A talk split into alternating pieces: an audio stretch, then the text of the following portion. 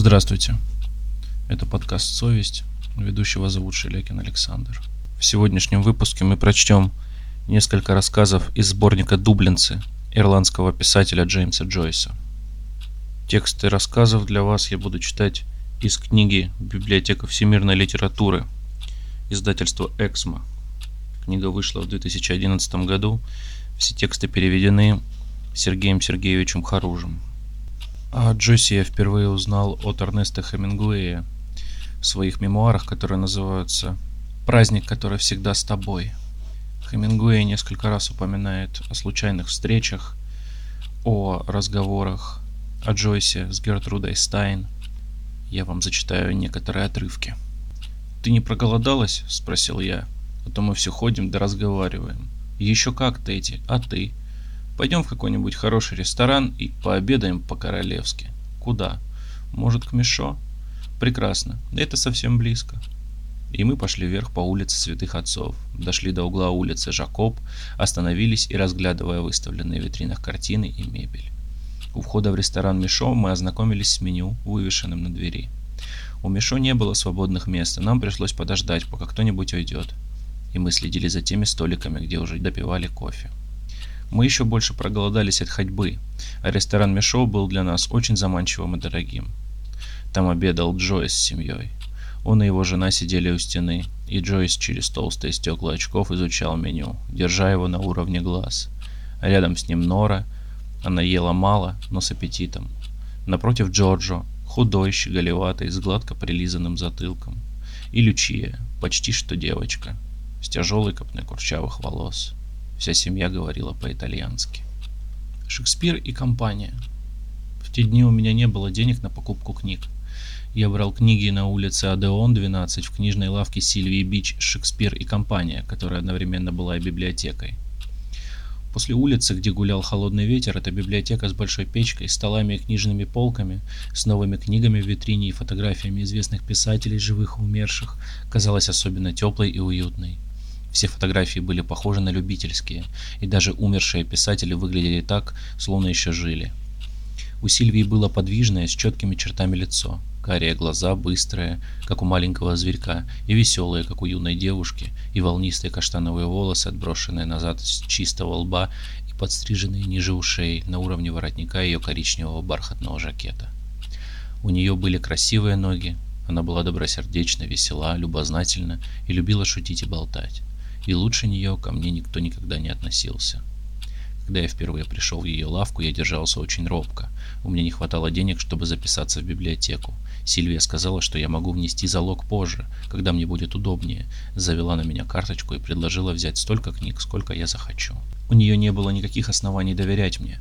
Она меня не знала. Адрес же, который я ей назвал, улица кардинала Лемуана, 74, говорил только о бедности. И все-таки Сильвия была мила, обаятельна и приветлива. За ее спиной поднимались к потолку и тянулись в соседнюю комнату, выходившую окнами во двор, бесчисленные книжные полки со всем богатством ее библиотеке. Я начал с Тургенева и взял два тома записок охотника, и, если не ошибаюсь, один из ранних романов Лоуренса «Сыновья и любовники». Но Сильвия предложила мне взять еще несколько книг. Я выбрал «Войну и мир» в переводе Констанс Гарнет и Достоевского, «Игрок» и другие рассказы.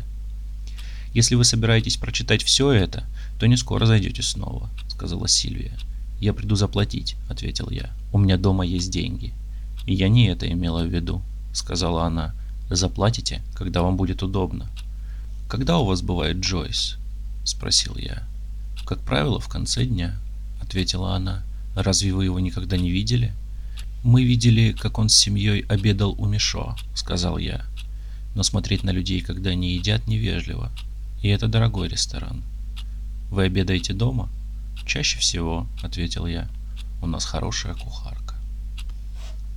«Эзра Паунд — великий, великий поэт», — сказал Волж, глядя на меня своими темными глазами поэта. «Да», — сказал я, — «и прекрасный человек». «Благородный», — сказал Волж, — «поистине благородный». Некоторое время мы ели и пили молча, отдавая дань благородству Эзры. Я вдруг почувствовал, что соскучился по Эзре и пожалел, что его здесь нет. Ему, как и мне, Маранес были не по карману. Джойс – великий писатель, сказал Волш. Великий, великий. Да, великий, сказал я. И хороший товарищ. Мы подружились в тот чудный период его жизни, когда он закончил Улиса и еще не начал работать над тем, что долгое время называлось «работа в прогрессе». Я думал о Джойсе и припомнил очень многое. «Как жаль, что зрение у него слабеет», — сказал Волш. «Ему тоже жаль», — сказал я. Однажды, многим позже, я встретил Джойса, который шел один под бульвару Сен-Жермен после утреннего спектакля. Он любил слушать актеров, хотя и не видел их. Он пригласил меня выпить, и мы зашли в Демаго и заказали сухого хереса. Хотя те, кто пишет о Джойсе, утверждают, что он не пил ничего, кроме белых швейцарских вин. «Что слышно об Волше?» – спросил Джойс. «Как был сволочью, так и остался», – сказал я. «Он обещал вам эту премию?» — спросил Джойс. «Да, я так и думал», — сказал Джойс. «Он обещал ее и вам?» «Да», — сказал Джойс, а потом спросил. «Как по-вашему, он обещал ее Паунду?» «Не знаю». «Лучше его не спрашивать», — сказал Джойс. Мы больше не говорили об этом. Я рассказал Джойсу, как впервые увидел Уолша в студии Эзры с двумя девицами в длинных меховых манто — и эта история доставила ему большое удовольствие. За 3-4 года нашей дружбы я не помню, чтобы Гертруда Стайн хоть раз хорошо отозвалась о каком-нибудь писателе, кроме тех, кто хвалил ее произведения или сделал что-нибудь полезное для ее карьеры. Исключения составляли Рональд Фербенк и позже Скотт Фитцджеральд. Когда я познакомился с ней, она не говорила о Шерварде Андерсоне как о писателе, но зато превозносила его как человека – и особенно его прекрасные итальянские глаза, большие и бархатные, его доброту и обаяние. Меня не интересовали его прекрасные итальянские глаза, большие и бархатные, но мне очень нравились некоторые его рассказы. Они были написаны просто, а иногда превосходно, и он знал людей, о которых писал, и очень их любил. Мисс Стайн не желала говорить о его рассказах, она говорила о нем только как о человеке. «А что вы думаете о его романах?» спросил я ее. Она не желала говорить о творчестве Андерсона, как не желала говорить и о Джойсе. Стоило дважды упомянуть Джойса, и вас уже никогда больше не приглашали в этот дом. Это было столь же бестактно, как в разговоре с одним генералом лестно отозваться о другом. Допустив такой промах однажды, вы больше никогда его не повторите. Зато разговаривая с генералом, разрешается упоминать о том генерале, над которым он однажды одержал верх.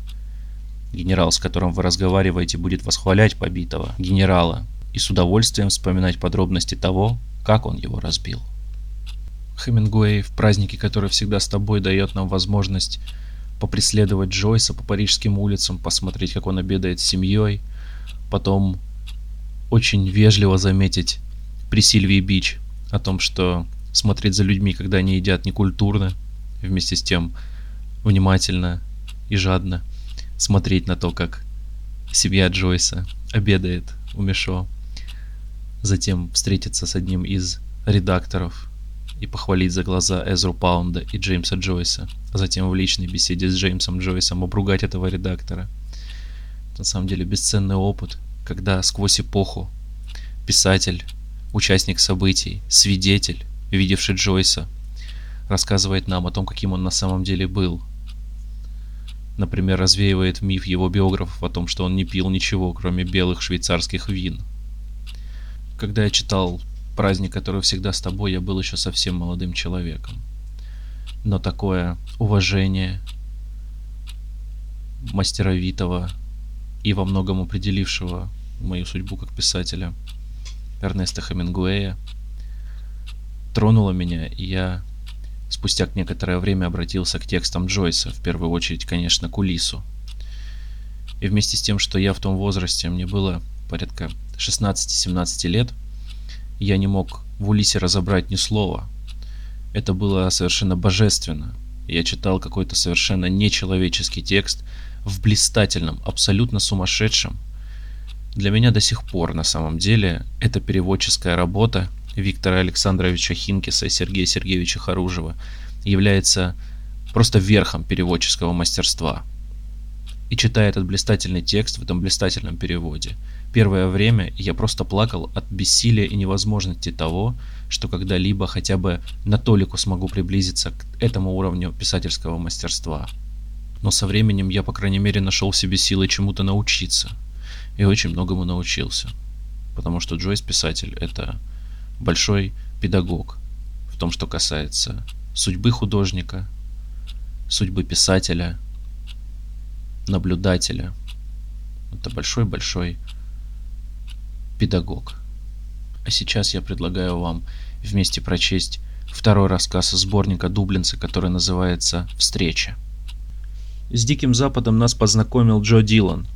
У него имелась библиотечка из старых номеров британского флага, отваги и бесплатного чуда. Каждый вечер после школы мы сходились в садике за его домом и устраивали игры в индейцев. Он и младший брат его, Лео, толстый лодырь, укреплялись в конюшне на сеновале, а мы штурмовали их позицию, а иногда сражение проходило на особо выбранном поле. Но как бы мы отлично не бились, ни одной битвы или осады мы выиграть не смогли, и любая наша война завершалась победной пляской Джо Дилана. Его родители каждое утро ходили к ранней мессе на Гарнер Дилан, но он слишком яро отдавался игре. Мы были и помладше, и потише его. Он и взаправду выглядел как индеец, когда носился по саду, нацепив на голову покрышку, на чайник, колотя в тазик и завывая «Ай-я! Яка-яка-яка-яка!». Никому не верилось, когда стало известно, что он готовится в священники. Но это была правда. Дух буйства и непокорности вселился в нас, стирая различия воспитания и характера. Мы сбились в одну ватагу, примкнув к ней.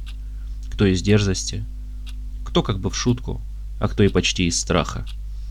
И среди этих индейцев по неволе, которые просто боялись прослыть неженками или зубрилами, был и я. Приключения, что описывались в книжках о Диком Западе, были чужды моей натуре.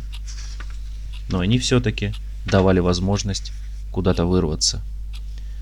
Больше мне нравились те американские детективы, в которых появлялись фигуры отчаянных и дерзких красавиц – Ничего дурного в этих детективных историях не было. Некоторые даже были довольно литературны, но в школе их читали и передавали тайком. Однажды, когда отец Батлер спрашивал четыре страницы из римской истории, Пентюх Лео Дилан попался с номером бесплатного чуда. «С этой или с этой страницы? С этой? Дилан, начинайте!» «Едва рассвет. Продолжайте же. Что рассвет? Еда рассвет осветил. Вы вообще учили урок? А что там у вас в кармане?» Сердца у всех замерли, когда Лео Дилан протянул учителю журнальчик, и все сделали невинные физиономии. Отец Батлер, нахмурясь, начал листать. «Что это за мусор?» — сказал он. «Вождь Апачей? Вы это читаете вместо изучения римской истории? Чтобы это жалкое чтиво я больше не видел в нашем колледже. Тот, кто пишет подобное, я уверен, жалкий тип, зарабатывающий себе на выпивку. Я удивляюсь, что вы, образованные мальчики, читаете эту гадость. Я еще понял бы, если бы вы были эти, из государственных школ. Ладно, Дилан, я вам очень советую взяться за работу, иначе... В строгие школьные часы этот выговор сильно охлаждал мое увлечение Диким Западом. Пухлое растерянное лицо Лео Дилана будило во мне угрызение какой-то совести. Но стоило мне удалиться из радиуса школьной дисциплины, как вновь возникала жажда ярких ощущений, жажда вырваться, которую удовлетворяли, казалось, одни лишь эти хроники вольной жизни. Вечерние имитации войн надоели мне, наконец, не меньше утренней рутины уроков, и я хотел настоящих приключений. Но, как мне думалось, настоящие приключения не происходят с теми, кто сидит дома. За ними отправляются за границу. С приближением летних каникул я настроился хотя бы на один день вырваться из томительной школьной жизни – с Лео Диланом и еще с одним мальчиком по фамилии Механи. Мы наметили слинять из школы на день. Каждый из нас скопил по 6 пенсов, и мы сговорились встретиться в 10 утра у моста Кеннел Бридж. Старшая сестра Механи должна была ему написать записку в школу, а Лео Дилан собирался передать через брата, что заболел. У нас был план дойти до Уорф Роуд, до самого порта, там переехать на пароме и прогуляться до Голубятни. Лео Дилан заопасался, что мы встретим отца Батлера или еще кого-то из колледжа, но Меха не очень резонно спросил, с какой стати отец Батлер отправится к голубятне. Мы успокоились, и я завершил первую стадию предприятия, собрав с компаньонов по 6 пенсов и показав им мой собственный шестипенсовик. Когда мы окончательно договорились накануне, мы были все как-то смутно возбуждены. Со смехом мы пожали друг другу руки, и Механи сказал «До завтра, дружки!» Я плохо спал в ту ночь, и на утро пришел первый к мосту, потому что жил ближе всех. Я схоронил ранец в высокой траве, недалеко от ямы с золой в конце сада, куда никто не заходил никогда, и поспешил берегом канала. Было приветливое солнечное утро в начале июня. Я уселся на парапете моста, довольно посматривая на свои легкие парусиновые туфли, которые с вечера набелил усердно, и глядя, как послушные лошади тянут в гору вагон, полный конторских служащих. Ветки высоких деревьев вдоль аллеи были уже в веселой ярко-зеленой листве, сквозь которую к воде пробивались лучи солнца. Гранит моста начинал уже нагреваться, и в такт мотивчику у меня в голове я стал прихлопывать по нему ладонями. Мне было очень хорошо. Когда так прошло минут пять или десять, я увидел, как подходит Механи в сером костюмчике. Он поднялся по холму, улыбаясь, и взобрался рядом со мной на парапет. Пока мы ждали, он вытащил рогатку, которая у него оттопыривалась из внутреннего кармана, и объяснил, какие он сделал к ней улучшения. Я спросил, зачем он ее взял, и он ответил, взял, чтобы поддать газу птицам. Он часто употреблял всякие блатные словечки. Отца Батлера называл старый бляхер. Мы ждали так еще с четверть часа, а Лео Дилан все не показывался. Наконец Механи спрыгнул с парапета и заявил. «Потрюхали. Я так и знал, этот жиртрез сдрейфит». «А его шесть пенсов», — сказал я. «Проигранный фант», — заявил Механи. «А нам только лучше. Не бобик, а полтора бобика». Боб — это шиллинг. Мы отправились по северной Стенд Роуд, дошли до купоросной фабрики и повернули направо на Ворф Роуд. Там не было никаких взрослых, и Механи тут же стал индейцем. Он разогнал стайку приютских девчонок, прицеливаясь в них из пустой рогатки. А когда, проявляя рыцарство, два приютских мальчика начали в нас швыряться камнями, он сказал, что мы их должны атаковать. Я возразил, что они еще слишком малышня, и мы пошли дальше. А приютское войско вопило нам вслед. «Эй, пеленальщики!» Решив, что мы протестанты, потому что Механи был темнолицей и на кепке носил значок крикетного клуба. Дойдя до утюга, мы попробовали устроить осаду крепости, но у нас не вышло, потому что надо не меньше троих. Мы отыгрывались на Лео Дилане, ругая его, что он сдрейфил, и обсуждая, сколько горяченьких ему всыплет мистер Райан в три часа. Вскоре мы приблизились к реке.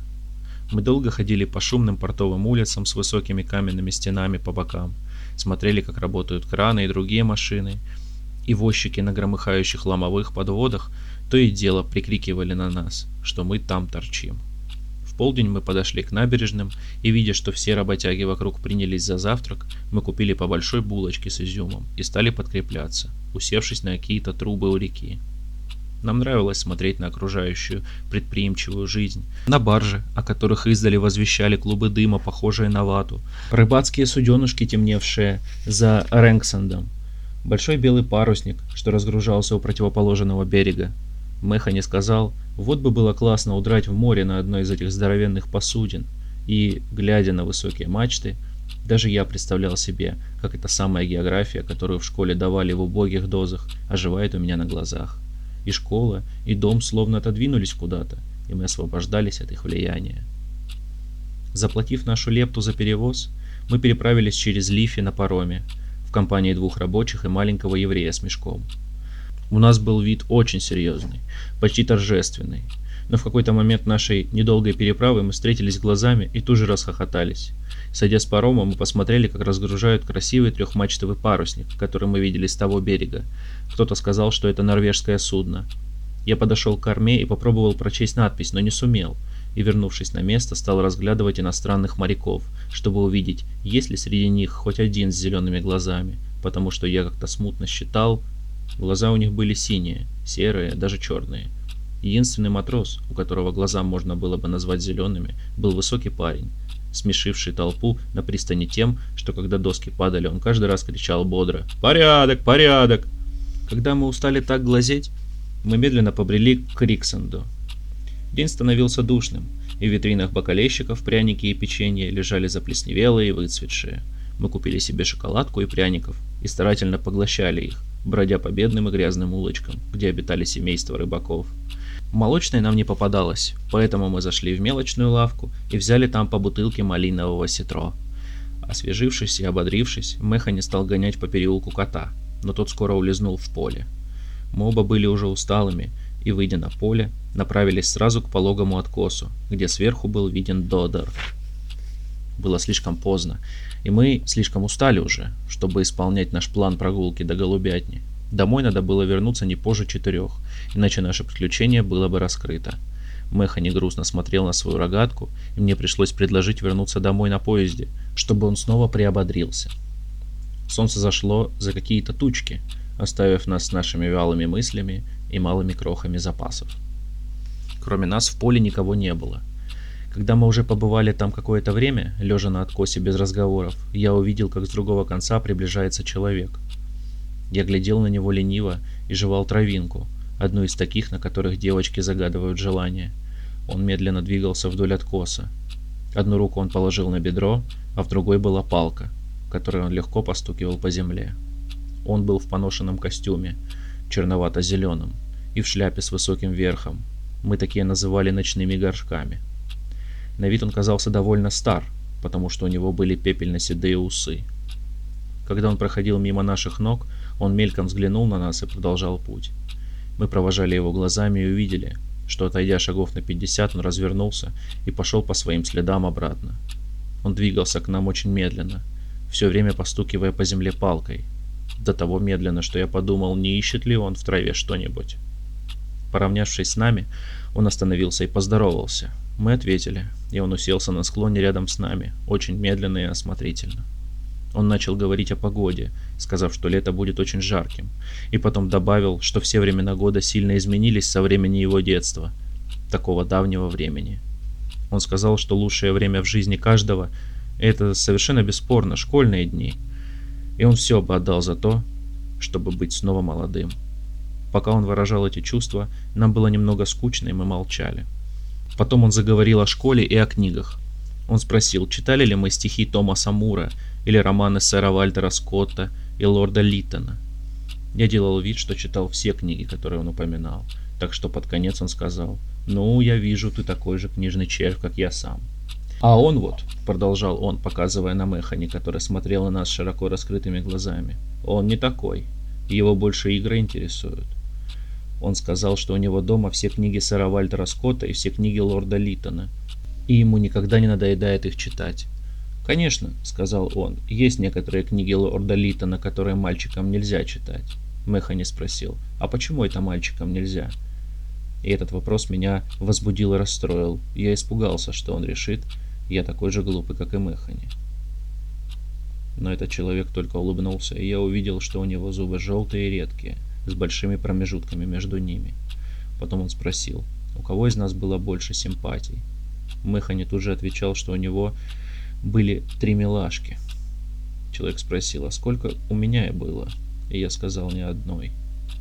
Он мне не поверил и сказал, что он уверен. Уж одна тут была. Я промолчал. «Скажите-ка», — нахально спросил его Механи, «а у вас-то у самого сколько было?» Человек улыбнулся, как и в первый раз, и сказал, что в нашем возрасте у него было множество девочек. «У каждого мальчика, — сказал он, — есть непременно своя симпатия». Его отношение к этим вещам мне показалось каким-то уж слишком вольным для его возраста. Втайне я думал, что это, в общем, были правильные слова про мальчиков и про симпатии. Но из его уст эти слова мне не нравились. И я удивлялся, почему он ни с того ни с сего раза два вздрогнул, как если бы испугался чего-то, и вдруг продрог. Когда он опять заговорил, я заметил, что у него культурный выговор – он начал нам говорить про девочек, какие у них чудесные мягкие волосы и мягкие руки, и что на поверку все девочки вовсе не такие хорошие, как кажется. «Ничто он так не любил», — сказал он, — «как смотреть на какую-нибудь милую девушку, на ее мягкие прекрасные волосы, на милые такие белые ручки». У меня было впечатление, что он повторяет что-то заученное или же заводится от слов своей речи, и что ум его как-то медленно кружит по той же орбите — Иногда он говорил, словно намекая на что-то, что все и так знают, а иногда понижал таинственно голос и говорил так, словно не хочет, чтобы нас подслушали.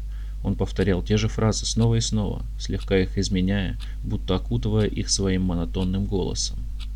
Я слушал его, продолжая смотреть по откосу вниз. После порядочного времени его монолог наконец остановился.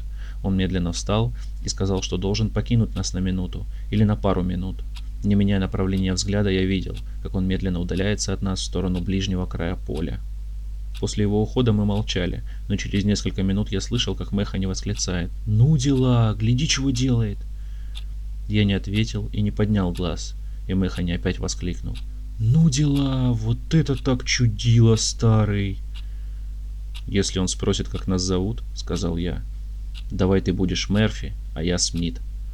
Больше ни он, ни я не сказали ничего. Я все раздумывал, уходить мне или нет, когда человек вернулся и снова уселся рядом с нами. Едва он успел сесть, как Механя, завидев того самого кота, что удрал от него, вскочил и помчался за ним по полю. Тот человек и я наблюдали за погоней. Кот опять удрал, и Механи принялся швырять камни через ограду, через которую он пробрался. Потом, бросив это занятие, он стал бесцельно бродить по дальнему краю поля. После паузы человек начал говорить со мной. Он сказал, что мой товарищ очень грубый мальчик, и спросил, часто ли его дерут в школе. Я хотел с возмущением сказать, что мы не из государственной школы, чтобы нас драли, как это он называет, но я промолчал. Он начал говорить про то, как наказывают мальчиков, как если бы его речь снова заводила его, его ум снова начал медленно кружить вокруг своего нового центра. Он сказал, что когда мальчики бывают такие, то их надо драть, и драть как следует. Если мальчик дерзок и груб, ему может помочь только славная хорошая порка. Линейкой по рукам или же крутить ухо. Это бесполезно. То, что ему надо, это получить отличную горяченькую порку. Меня удивили такие выражения, и я невольно глянул ему в лицо. Я увидел, что из-под лба, как бы дергающегося от тика, на меня уставилась неподвижно пара бутылочно-зеленых глаз. Я быстро опустил глаза. Человек продолжал свой монолог. Он как будто бы забыл о своих прежних вольностях. Он сказал, что в любой момент, когда он бы обнаружил, что мальчик ухаживает за девочками, или же у него есть среди девочек своя симпатия, он тут же бы начал драть и драть его. И это бы научило мальчишку не гулять с девочками. Но если у мальчика есть симпатия, а он лжет и не сознается, то вот такому он бы задал порку, какой никогда не доставалось ни одному мальчику в мире – он сказал, что ему бы это понравилось больше всего на свете. Он описывал мне, как он порол бы такого мальчика, словно открыл какие-то сложные таинственные обряды. Для него это было бы такое удовольствие, сказал он, которого ни с чем не сравнить. И голос его, пока он монотонно развертывал передо мной свой обряд, становился почти что нежным и словно умолял меня о сочувствии и понимании. Я ждал, чтобы его монолог снова остановился. Дождавшись, я сразу встал. Чтобы не выдать свое волнение, я помедлил несколько мгновений, притворяясь, что поправляю ботинок на ноге, а затем попрощался с ним, сказав, что мне надо идти. Я поднимался по откосу спокойно, но сердце у меня очень колотилось от страха, что он сзади схватит меня за лодыжки. Достигнув гребня откоса, я повернулся и, несмотря в его сторону, громко закричал через поле «Эй, Мёрфи!» Было явно что-то деланное в моем храбром тоне, и мне стало стыдно моей жалкой военной хитрости. Мне пришлось позвать еще раз, прежде чем Меха не заметил меня и отозвался ответным криком. Как билось мое сердце, когда он со всех ног пустился ко мне через поле. Он мчался, словно спешил на помощь, и я ощутил раскаяние, ибо в глубине души я всегда его презирал немного. Книга, по которой я читаю вам сегодняшние тексты, это книга, составленная Сергеем Харужем, и она же заканчивается его статьей, которая называется «Ранний Джойс» или «Стивениада до Одиссеи». Эта статья начинается со следующих слов. Есть емкое суждение, сделанное великими знатоками Джойса. Невероятно, до какой степени Джойс в юности знал, куда он направляется.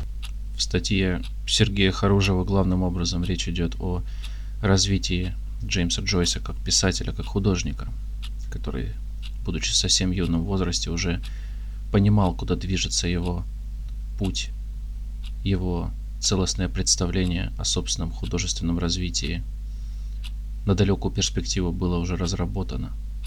в тот момент, когда Джеймс Джойс писал «Дублинцев», портрет художника в юности, он уже понимал, что за этим всем неминуемо следует Улис.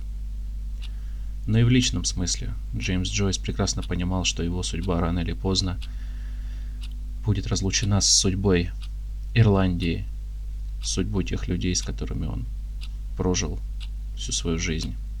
И здесь, в этой детской истории об игре в индейцев, которая превращается в достаточно захватывающее приключение, которого так желал юный герой этого рассказа, мы находим предчувствие разрыва.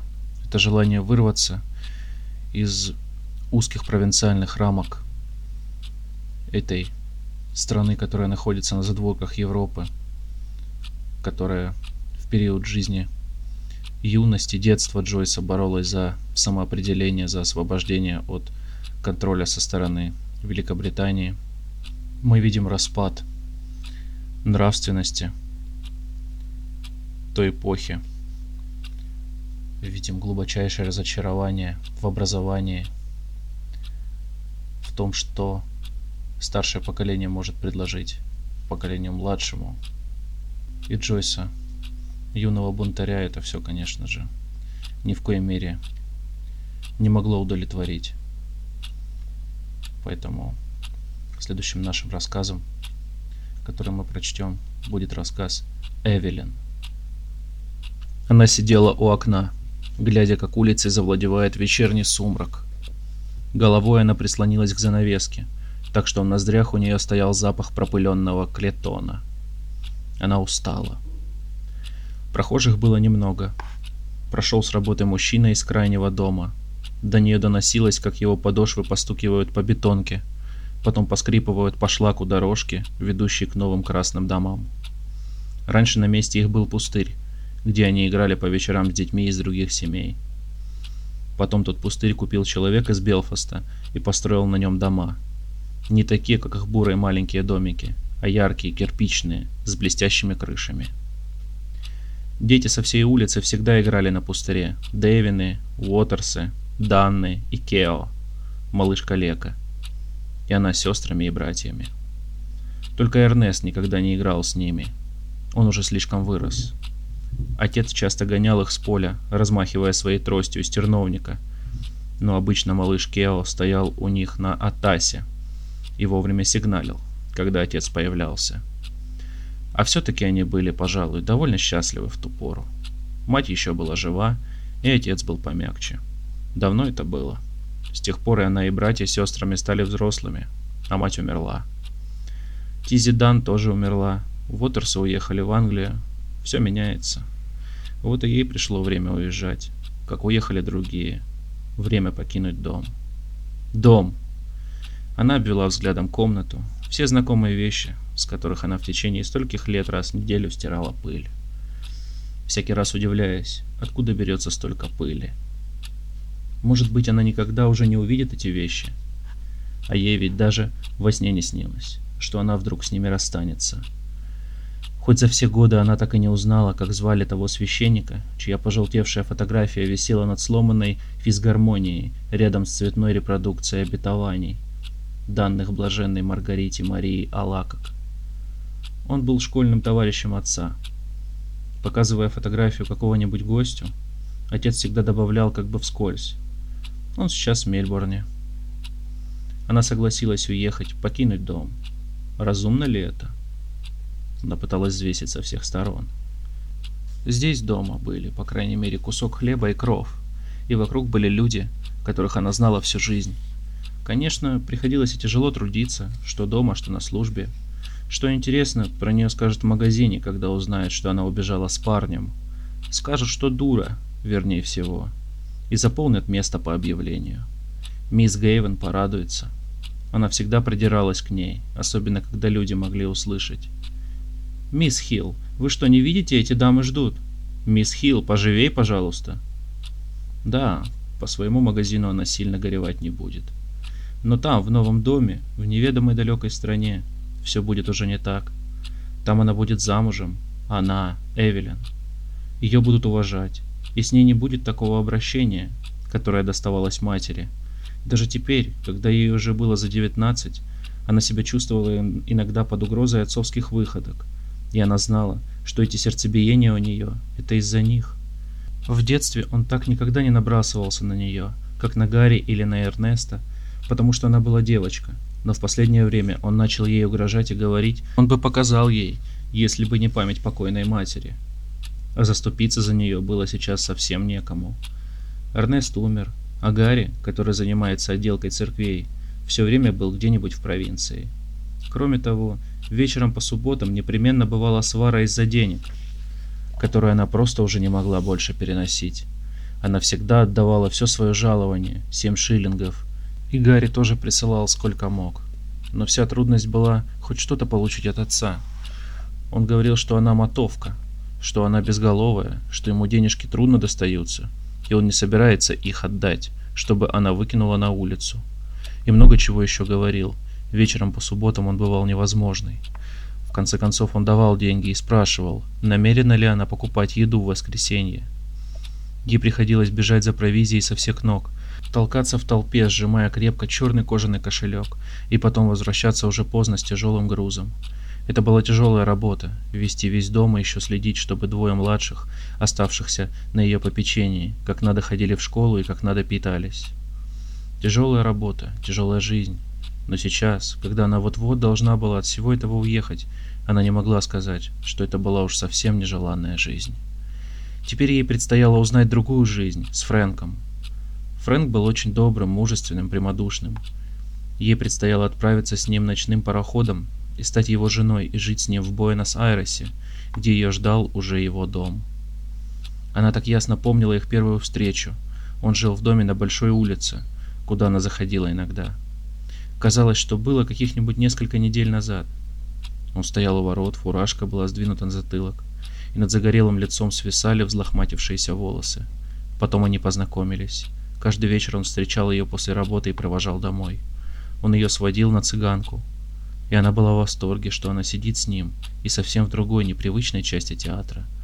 Он страшно любил музыку и немножко пел. Люди знали о том, что они встречаются, и когда он пел про подружку моряка, она всегда чувствовала приятное смущение. Он ее в шутку звал Лапулька. Сначала ей просто было интересно, что у нее есть парень, а потом он ей стал нравиться. У него были всякие рассказы о дальних странах. Он начал юнгой, служил за фунт в месяц на пароходе линии Аллена, ходившем в Канаду. Он называл ей названия пароходов, на которых плавал, названия разных линий. Плавал он и через Магелланов пролив, и рассказывал ей ужасные истории про патагонцев, но в Буэнос-Айресе он окончательно бросил якорь. Так он сказал, и сейчас приехал на родину только в отпуск. Конечно, отец обо всем прознал и запретил ей иметь с ним дело. «Знаю я этих морячков», — сказал он. Потом он устроил ссору с Фрэнком, и с тех пор она со своим возлюбленным встречалась тайком. Вечер за окном сгущался. Два письма, что лежали у нее на коленях, белели уже совсем смутно. Одно письмо было для Гарри, другое для отца. Больше всех она любила Эрнеста, но Гарри любила тоже. В последнее время она заметила, отец начал стареть. Ему будет ее не хватать. Иногда он бывал и очень милый. Не так давно, когда она слегла на один день, он ей прочел историю о привидениях и сделал для нее гренки на огне. А однажды, когда еще мать была жива, они все вместе ездили на пикник на мыс Хоут. Ей вспомнилось, как отец, чтобы посмешить детей, надел мамину шляпку. Времени уже почти не было, и она все сидела у окна, прислоняясь к занавеске, и вдыхала запах пропыленного критона. На улице где-то далеко играла уличная шарманка. Она знала этот мотив. Как странно, что он возник именно в эту ночь, напомнить ей об обещании данном матери, обещании беречь дом и вести его, пока она только сможет. Ей вспомнилась последняя ночь маминой болезни. Она была снова в темной, тесной комнатке рядом с прихожей и слышала на улице унылый итальянский мотив. Шарманщику дали шестипенсовик и велели уходить. Отец с важным видом вернулся в комнату к больной и сказал «Проклятые итальяшки! И чего они лезут к нам?» В ее раздумьях Жалкое зрелище жизни матери наложило печать на ее собственное существование и в самом его зародыше, зрелище этой жизни из повседневных жертв, завершившихся безумием. Она вздрогнула, когда в ней снова прозвучал голос матери, без конца повторявший с полоумным упорством «Дереваун сираун, дереваун сираун» предположительно искаженное ирландское выражение на галуэйском диалекте. В конце одни черви. Охваченная порывом ужаса, она вскочила. «Бежать! Бежать! Надо бежать! Фрэнк спасет ее. Он отдаст ей жизнь, а может быть и любовь. Он хочет жить. Почему же она должна быть несчастной? У нее есть право на счастье. Фрэнк обнимет ее, укроет ее в своих объятиях. Он спасет ее». Она стояла среди колышущейся толпы на пристани Норс-Уолл. Он держал ее руку, и она знала, что он что-то ей говорит. Еще еще раз что-то о переезде. Пристань была полна солдат с бурыми вещмешками. За широкими воротами угадывалась черная туша парохода, лежащая вдоль стены набережной. Светились иллюминаторы. Она ничего не отвечала. Она чувствовала, что щеки у нее похолодели и побледнели, мысли запутались, и в смятении молила Бога наставить ее, указать ей, в чем ее долг. Пароход в тумане издал протяжный, скорбный гудок. Если она уедет завтра, она будет в море вместе с Фрэнком на пути к Буэнос-Айресу. Билеты им были куплены. Разве она могла сейчас отказаться, после всего, что он для нее сделал? Смятение вызвало у нее приступ тошноты, губы ее шевелились в истовой беззвучной молитве. Удар колокола отдался у нее в сердце, она почувствовала, как он схватил ее за руку. «Пойдем!» Волны всех морей мира обрушились на ее сердце. Он ее тащит в эту пучину, он ее утопит. Обеими руками она вцепилась в железные перила. «Иди!» «Нет, нет, нет, это невозможно!» Руки ее судорожно стискивали железо, поглощаемое пучиной. Она издала вопль отчаяния. «Эвелин! Эви!» Он пересек в торопях барьер и звал ее за собой. Ему кричали идти на борт, но он все звал ее. Она обратилась к нему, побелевшим лицом, безвольно застывшая, как затравленное животное. Глаза были направлены на него, но в них не было никакого знака любви, или прощания, или узнавания. Для Эвелин, как и для многих людей, живших в Ирландии в то время, вросших по самый пояс в эту ирландскую землю, во все тяготы своей жизни, было совершенно невообразимо, как можно со всем этим порвать и ужас, который отделяет их от новой жизни, глубже, чем пучины всех мировых океанов. Джеймс Джойс наверняка сам испытал подобное чувство, уезжая из Ирландии, как он был уверен навсегда. С вами был подкаст «Совесть». До скорых встреч. So